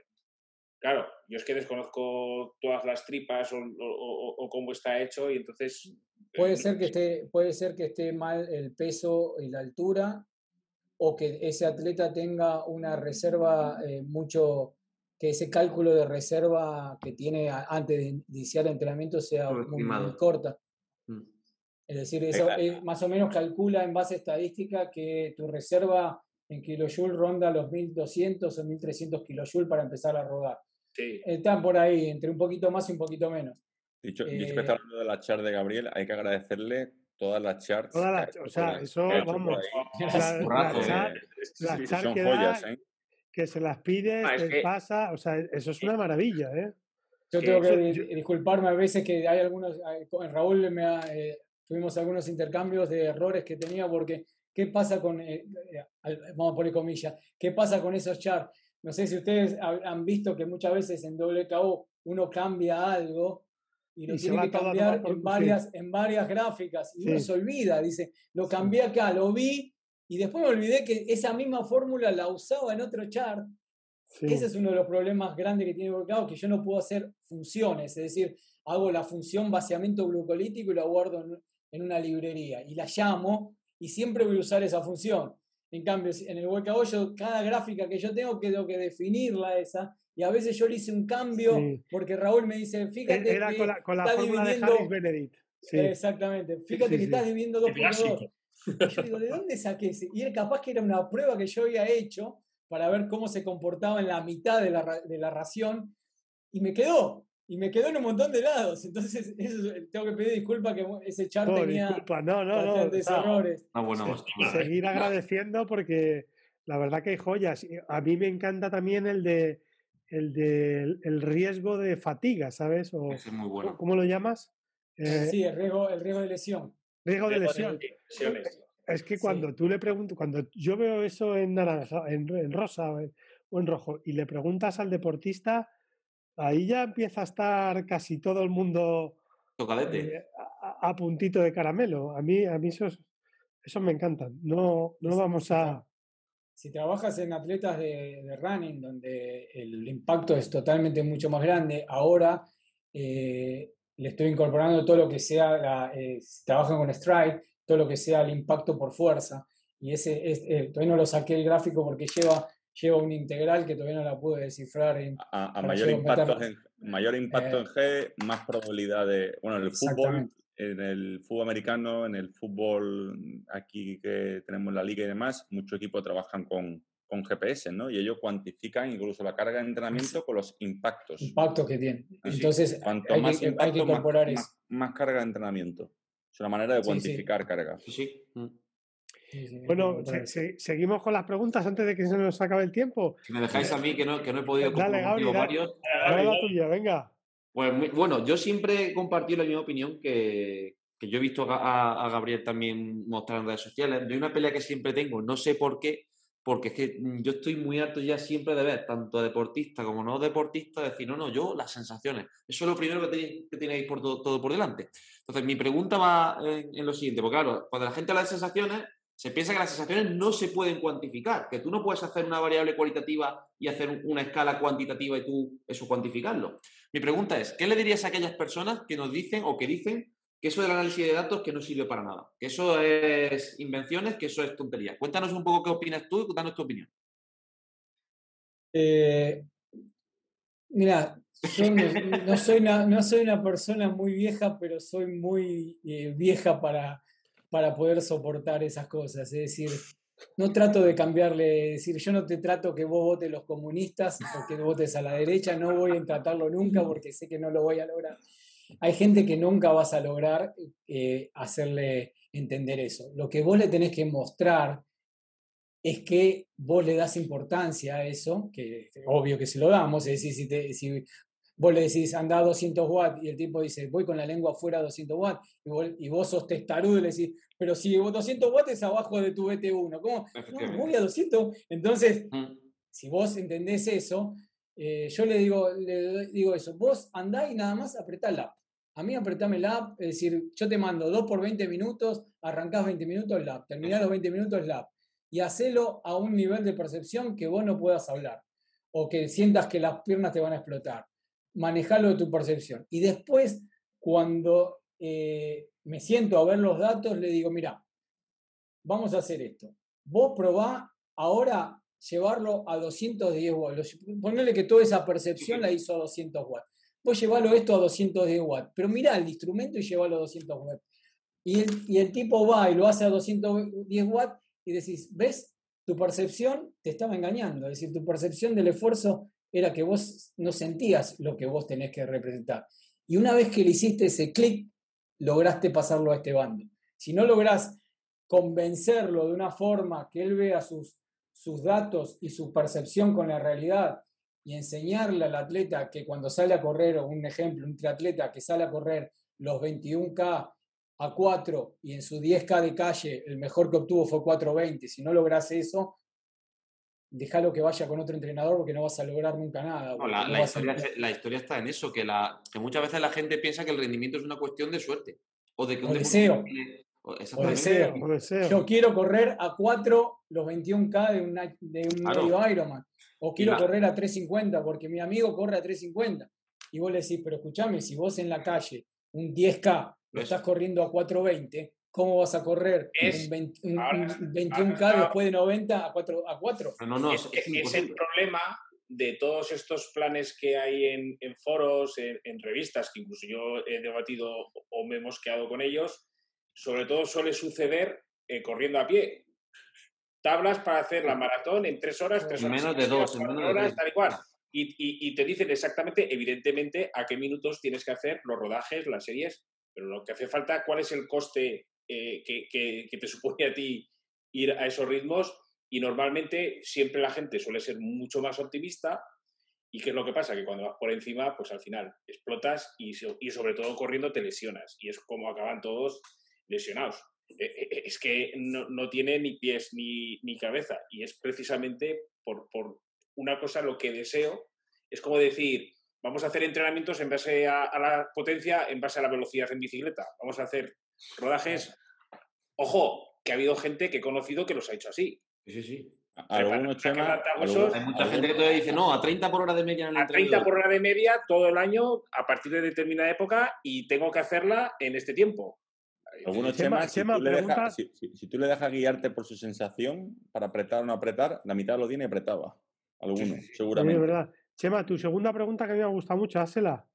¿Cuál era? No me acuerdo. Mira, te la hago yo, Gabriel. Esta pregunta es de Chema, ¿eh? Con la experiencia que tienes como entrenador y datos que conoces, ¿cuál crees que es la, la carencia que más destacarías de un deportista recreativo y cuál su mayor virtud?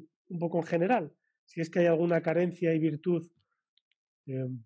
Sí, eh, la virtud eh, yo la analizo en base a su comportamiento y su cumplimiento.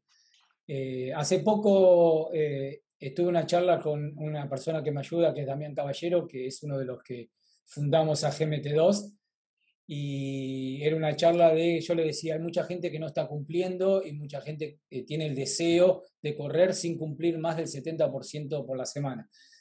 El mérito yo le doy a esas personas que, que realmente entienden que esto es eh, su hobby, es decir, eh, no son profesionales, no tienen que ir a ganarse el sueldo por mes y que esto lo hacen para una salud a largo plazo, no para lastimarse, es decir, no tienen que demostrarle a nadie que ellos son eh, muy buenos o que son muy malos, tienen que ser coherentes en lo que ellos pueden entrenar y lo que pueden demostrar, y vos como entrenador, ese poco o mucho que tengan, tratar de llevarlo de una forma que no se lastimen y hacerlo lo más competitivo posible para mantenerlo en ese entusiasmo que le va a servir a él como salud y le va a servir a él como motivación a seguir entrenando.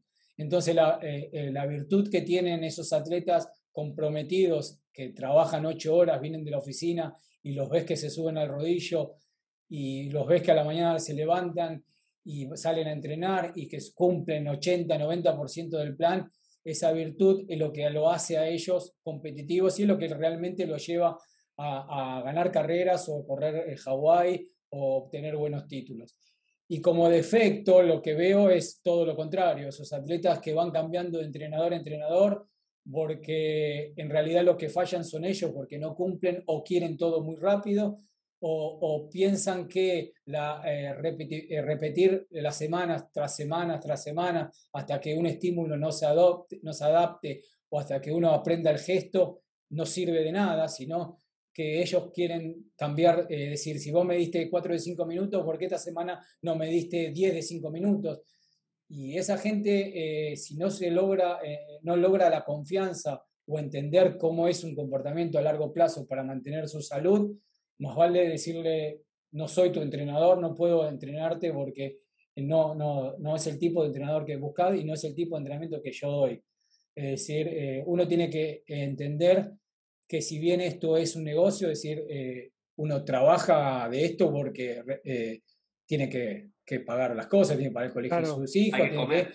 hay que comer, también a uno le gusta la satisfacción de darle un bienestar a la otra persona. Es decir, eh, por más que, que, yo sea un sueldo que yo reciba, no me gusta lastimar a la gente, no me gusta meterle en la cabeza cosas que no. Hay gente que te dice, yo quiero ganar un Hawái y yo tengo que decir, mira, no, es realista. Ya de primer momento. O yo quiero llegar, ¿por qué Gabriel no llegó a, 400 watts como este atleta? Y no, es decir, sentarse, plantearle, no crearle nuevas ilusiones, porque esas ilusiones que vos la creás va a hacer que ese atleta se desmotive. Entonces siempre mantenerlo de un perfil eh, eh, sobre la tierra, es decir, tus... tus y esto, y exactamente, y esto, y esto contesta eh, una de las cosas que ustedes eh, respondieron en el, en el habituallamiento anterior. ¿Hasta cuánto puedo mejorar? No te preguntes hasta cuánto puedo mejorar. Pregúntate hasta cuándo vas a poder mantener este ritmo de entrenamiento saludable, disfrutando y competitivamente dentro de lo que vos podés esperar. Pregúntate eso. Si vos podés responder eso, es decir, me gusta lo que hago, me siento salud, no estoy lastimado, no llevo a casa todo roto. La verdad que cada vez si bien el FTP lo tengo siempre en 270 eh, watts, cada vez corro las carreras mejor, aprendí a, mantener los ritmos, aprendí a, mantener el crossover, aprendí sobre mí, aprendí a estar sobre mi veneno. Y todo eso, si logramos eso como entrenadores, eso es lo, que se va, lo que vale para decir, no, no, eh, subir el FTP infinito, para atletas amateurs estamos hablando, subir el FTP infinito, prometerle que va a ganar carreras. Yo te prometo que vas a estar saludable y esas cosas. Claro, es que es, bueno, total, que te voy a contar, totalmente de acuerdo. Totalmente. Eh, y, el problema es, por ejemplo, a mí no me gusta hacer muchas publicaciones en redes de, gráficas o mejoras o cosas que veo, porque luego hay un peligro, que luego te viene una avalancha detrás. Oye, esta gráfica que has puesto, este tío, ¿por qué ha mejorado tanto? Eh, ¿Me puedes pasar a mí? ¿Sabes lo que te hace? El mismo entrenamiento, ¿no? No, no, el mismo entrenamiento y a ver por qué está mejorado tanto, por qué ha subido este tanto vatios kilos, si este es una persona como yo y es súper complejo. No, este no es como tú. ¿Qué es el problema? no es como tú. Hostia, pero, pero, al final sabéis por dónde voy. Sí, sí, sí. Al final la, gente... tiene que entender que no todo el mundo vale para estar en el tour. O sea, pues ya está, esto es lo mismo. Hay gente que mejora más de una forma, gente que tiene más experiencia, gente que es más responder, gente que menos responde. Exactamente. Y, ya está. O sea, es que no hay. Y, la, suerte, y la suerte que tenemos, sobre todo eh, con los profesionales, es más complicado. Con la gente de muy alto nivel es más complejo.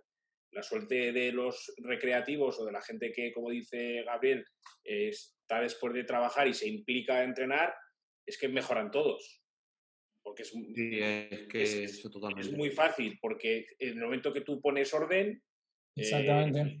ya está, eh, organizas descanso, nutrición y, los estímulos cuando tienes que ponerlos y haciendo prácticamente lo mismo o menos horas vas a mejorar. Menos, seguro.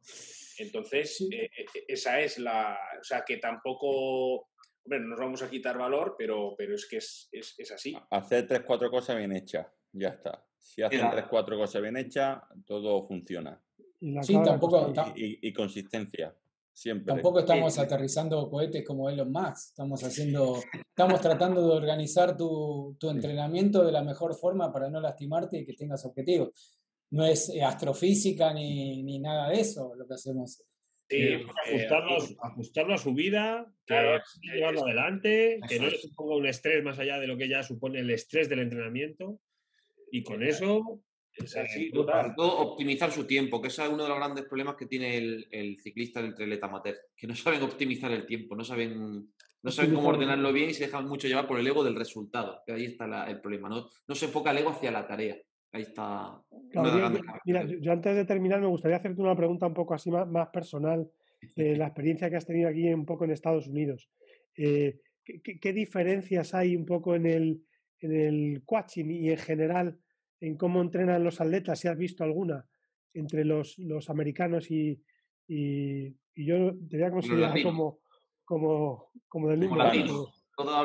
Eh, eh. ¿Qué, encuentras así un poco? ¿Qué, qué, qué, qué cosas te han resultado, las cosas que no sean obvias, que te han llamado la atención en Estados Unidos eh, respecto a, a, un poco a, a nuestra manera de, Bien, eh, sí, lo diferente, no sé en España, pero lo diferente acá en Latinoamérica es eh, que el de Estados Unidos está abierto a toda innovación y totalmente deja de lado eh, la historia. Es decir, no sé si, aún, si confía mucho en el entrenador. Si yo estoy entrenando con Raúl y Raúl me lleva por números, él confía plenamente en eso y se deja llevar completamente por eso, porque sabe que eh, todo, tiene, todo avanza, todo tiene un avance y no se, no se, no se encarga de decir si Mark Allen eh, entrenaba así o si eh, Lance Armstrong cuando ganó el primer tour entrenaba así. No, él, él comprende que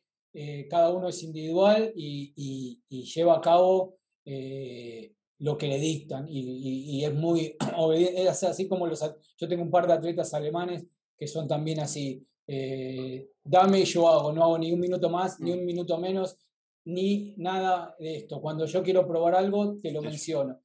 El atleta eh, y, y, tampoco anda con esos roces de eh, por qué, por qué no, por qué sí, él muy, muy, muy enfocado en lo que tiene que hacer, a la tarea y bueno, y, así tienen los logros. que obtienen. Uno ve atletas que hoy están corriendo a 3.30 después de bajar de la bici a 90 kilómetros, ven que está corriendo a 3.40, y uno menciona así, Mark Allen también lo hacía, pero son circuitos, es una persona, ahora lo hacen 10, ahora lo hacen 20, ahora los atletas amateur cada vez están más cerca de los elites de, baja gama. Y acá en, Latinoamérica lo que ocurre es que todo lo que sea nuevo eh, choca. Es decir, hay todavía una, una, hay una escuela del all style, o como quieran llamarlo, que no sé por qué se tiene que diferenciar con el, con el new style, si hay un new style, porque los, los hitos fisiológicos están descubiertos hace 100 eh, años atrás. Si uno lee los libros rusos de natación, lee lo mismo que están aplicados ahora, lo único que ahora se analizan los datos en tu casa y con un reloj, y antes lo tenías que ir a una pileta todo enchufado. Es decir, la, la, la fisiología es algo, eh, los hitos fisiológicos se descubrieron antes, hace un montón de tiempo y son los mismos que ahora. Ahora lo que se evalúan es cómo mejorarlos de distintas formas, cómo analizarlo de distintas formas, que a veces funciona, a veces no. Y toda esa barrera, eh, el latinoamericano está totalmente inmerso en eso. En, yo corro con, con el shortcito de, de, natación y sin un reloj, porque eso es, es lo que sirve y hay mucha dicotomía, o sea, no, la gente no es abierta a, ver las cosas con más perspectiva, sobre todo una perspectiva que complemente. Que creo que ha sido una, un comentario muy acertado que has dicho, que muchas veces el, problema es que la gente cuando no conoce algo, no ha trabajado suficiente con algo, dice, ah, esto es una mierda. Cuando, verdaderamente a lo mejor hace falta un, un, mayor conocimiento de esa nueva herramienta y esa nueva tecnología. O al menos lo que... Es como, es, exactamente, es como, acá hubo, un, acá hubo un tiempo, es decir, yo cuando empecé a entrenar con potencia, a la gente con potencia fue en el 2008.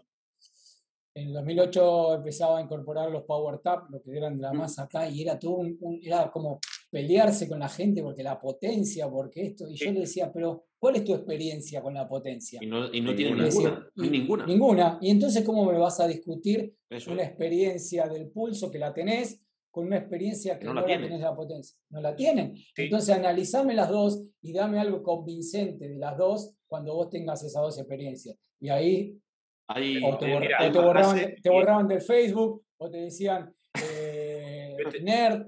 Sos nerd, me siento identificado totalmente contigo, Gabriel. Mira, he tenido dos experiencias que he estado en, Latinoamérica, un par de en, Bolivia y en, y en México dando unas conferencias. Y, por ejemplo, en México, para que te hagas una idea, fui invitado a la, a la Feria Iberoamericana de, de, de Ciclismo y, fui a dar dos charlas, una de nutrición y otra de, entrenamiento. Me sorprendí de que había mucha distancia en, también la información que tenían ellos y las que teníamos nosotros. Y, fui dentro de, ojo, la organización de la, de la feria no tiene nada que envidiar a lo que hay aquí en Madrid cuando comenzaban antes de la, de la movida esta del lo que es el, el Unibike. Mm. Y estaba Garmin allí, bueno, o sea, es que tendría, tenías allí todas las marcas, o sea, de todo. Y quise hablar con ellos porque, claro, yo fui a dar una charla eh, de Planifica tus pedaladas y me sorprendió que es que prácticamente no había gente con pulsómetros. O sea, no utilizaban, era un porcentaje muy pequeño, porque cuando veían el libro decían, joder, pero es que aquí el pulsómetro no tenían noción. Yo quise hablar con Garmin, que, era una, que es una marca allí que, que, igual que la de aquí, por proponerles a ver si hacíamos algo, algún librito pequeño, algún manual sencillo, porque no tenían nada, y me dijeron que no, que, o sea, y no tenía nada que ver eh, Garmin eh, eh, Europa con, con, con, lo que era aquello allí, que no sé si dependerá de Estados Unidos o de dónde. El caso es que tampoco había ninguna publicación, como aquí podías encontrar, ciclismo a fondo, o sea, tampoco había publicaciones de revistas ni nada. De revistas. O sea, es que es, y se nutren de aquí, de lo, ahora de, de, de las redes sociales, que, de lo que pueden. Pero es que es muy, es lo que dices tú, mm, no sé, en Bolivia igual, estuve en Bolivia y, a mí cuando fui a dar, estuve en televisión y, también en algunas ruedas de prensa y me decían los periodistas, bueno, y si sus libros son tan reconocidos allí y tienen tanto éxito, ¿por qué no llegan aquí? A mí no me lo pregunte, porque yo lo he intentado y no ha sido posible. Todos son trabas. Y Todos son trabas todos son trabas, los consiguen pues a través de formato digital o, de si vienes aquí de vacaciones alguien que te lo lleve, pero es, guerra perdida. Y... De todas formas, yo creo que, es que el deportista, por, un poco, por norma general, suele ser bastante resistente al cambio, porque si algo te va bien, ¿por qué lo vas a cambiar? Ahí está la historia. O sea, yo creo que, pero que incluso no solamente con el entrenamiento, si pensáis en avances de la historia de la bici, yo qué sé, yo me acuerdo cuando entraron los cambios en las manetas, que la gente decía, no, no, es que esto, a ver si voy a frenar y voy a cambiar, o con los pedales automáticos. O sea, yo creo que es que cualquier cosa siempre ha sido, no, el carbono, las bicicletas con carbono se parten, hostia.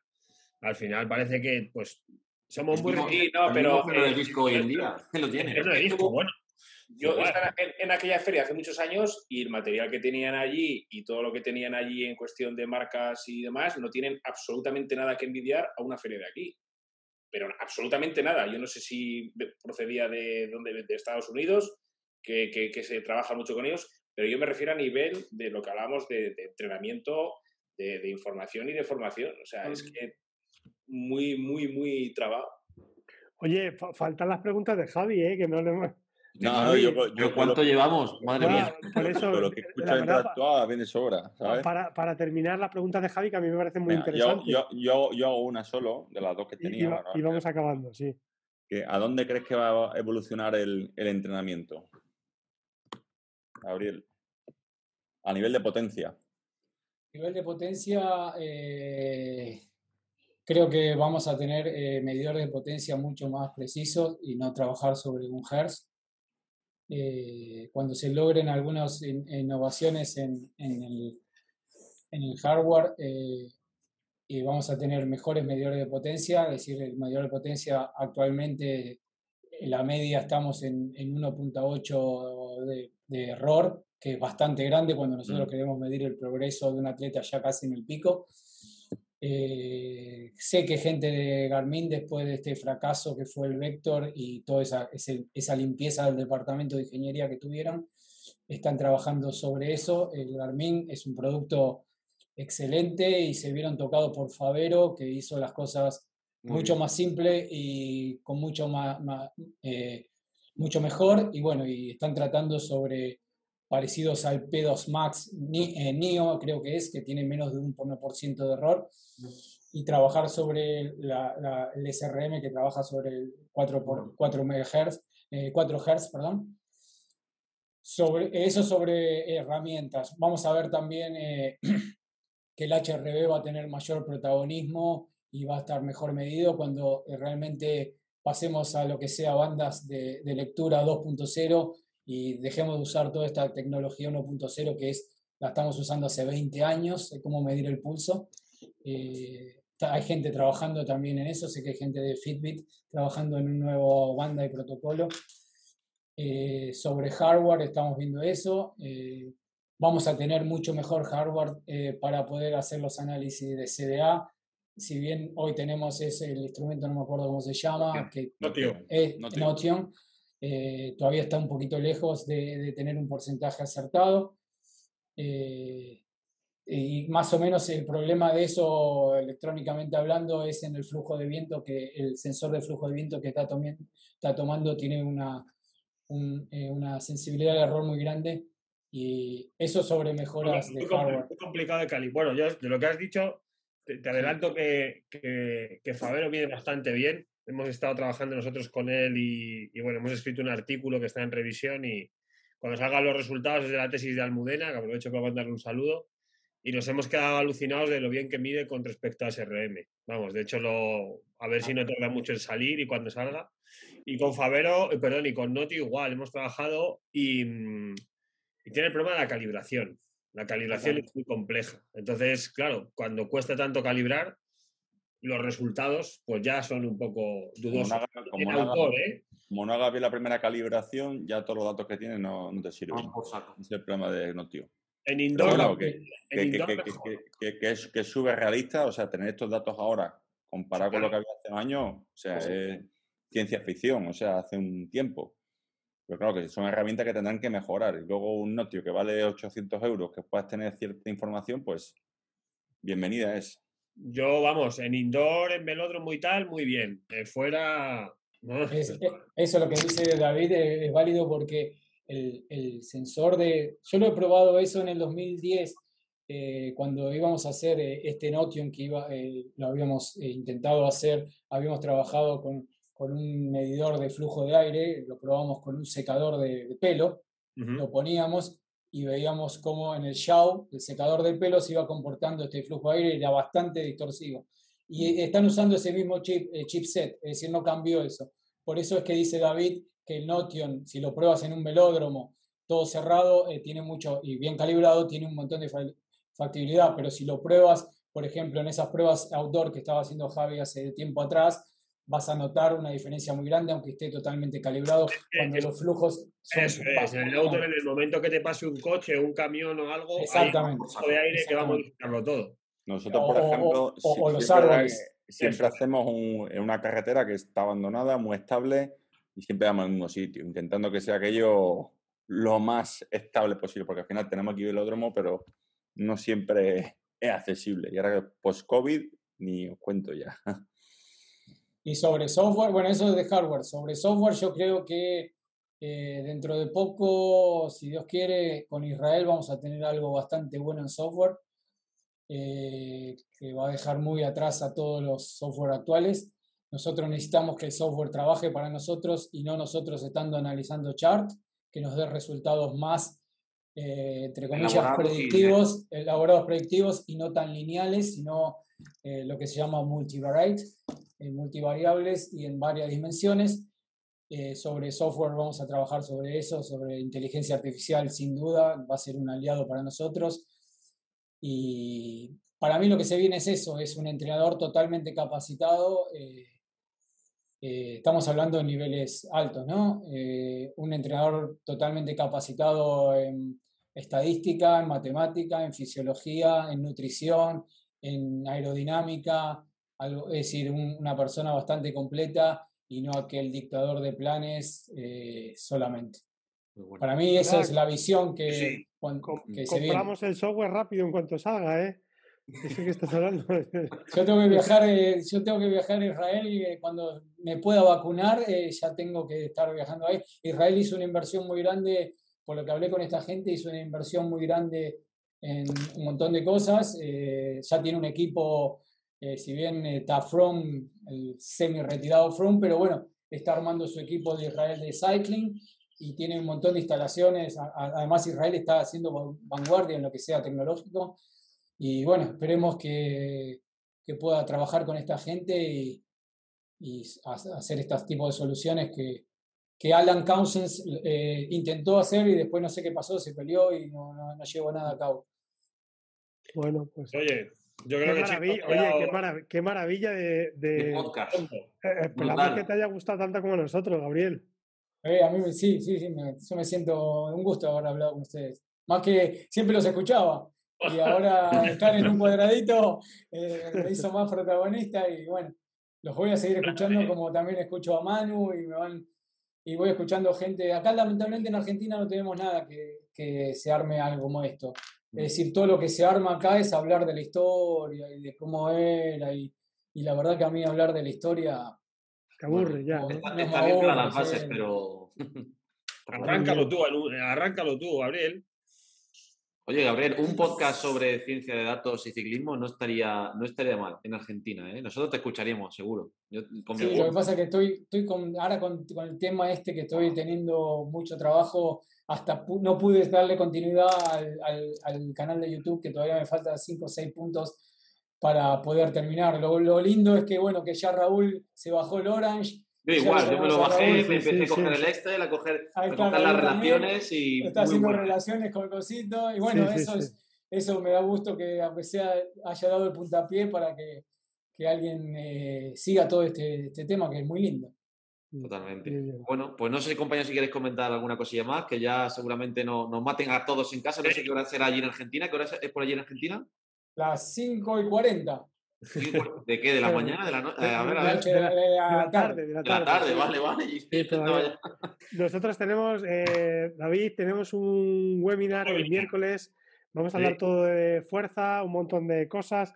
Vais a contar ahí los papers y sobre todo muy simple para que la gente aprenda a entrenar en el gimnasio como tiene que entrenar y no hacerse vamos a contar un poco, pues, barbaridades. No sé, vamos a contar un poco cómo estaba el, el, estado de la cuestión hasta ahora, un poco pues todo lo que había hecho Ron de estos años de atrás y que bueno, pues que respetando todo eso, pues un poco hemos intentado hacer algo diferente un poco con la coca aquí en España somos pues muy innovadores, que es todo el tema del entrenamiento por fuerza velocidad, lo hemos implantado en ciclistas y vamos a enseñar un poco los resultados que hemos tenido en, las diferentes publicaciones que hemos tenido ahora a final de año y principio de año y, luego pues que la gente se vaya con el, concepto de cómo entrenarlo, ya sea con la recetita, claro, la, recetita.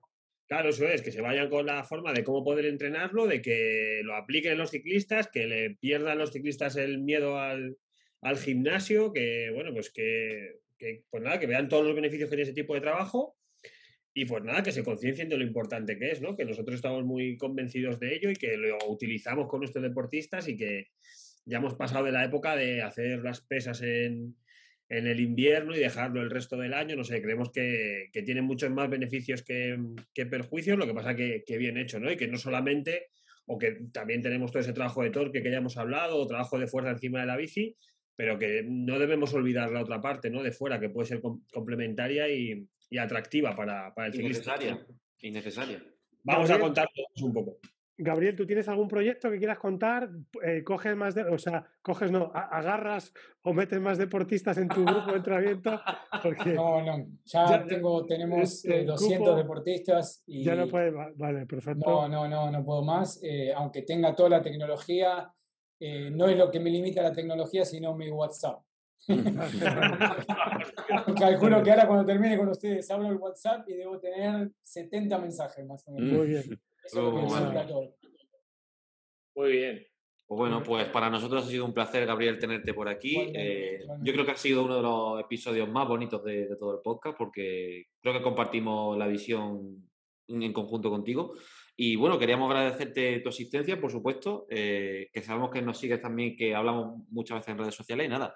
Esperamos también que a todas las personas que nos estén oyendo a través del podcast, a través también de mi canal de YouTube, donde pueden verlo también en formato vídeo, les haya encantado como nosotros este episodio. Y bueno, ya sabéis que tenéis nuestro grupo de Facebook, Podcast y Avituallamiento en Facebook, que creo que ya estamos en torno a los 2.300 personas en dicho grupo. Tenéis nuestro canal de Telegram donde siempre, cada vez que subamos un contenido o aspectos relacionados con, con el podcast, os lo vamos a dejar por ahí. Y por supuesto también el correo de podcast y Así que nada, despedirte, Gabriel. Muchísimas gracias por y todo un honor tenerte por aquí. Y esperemos que te haya gustado muchísimo y, por supuesto, a todas las personas que nos estén oyendo y escuchando. Así que un gran abrazo a todos. Gracias. Hasta luego, España. Hasta luego. Chao.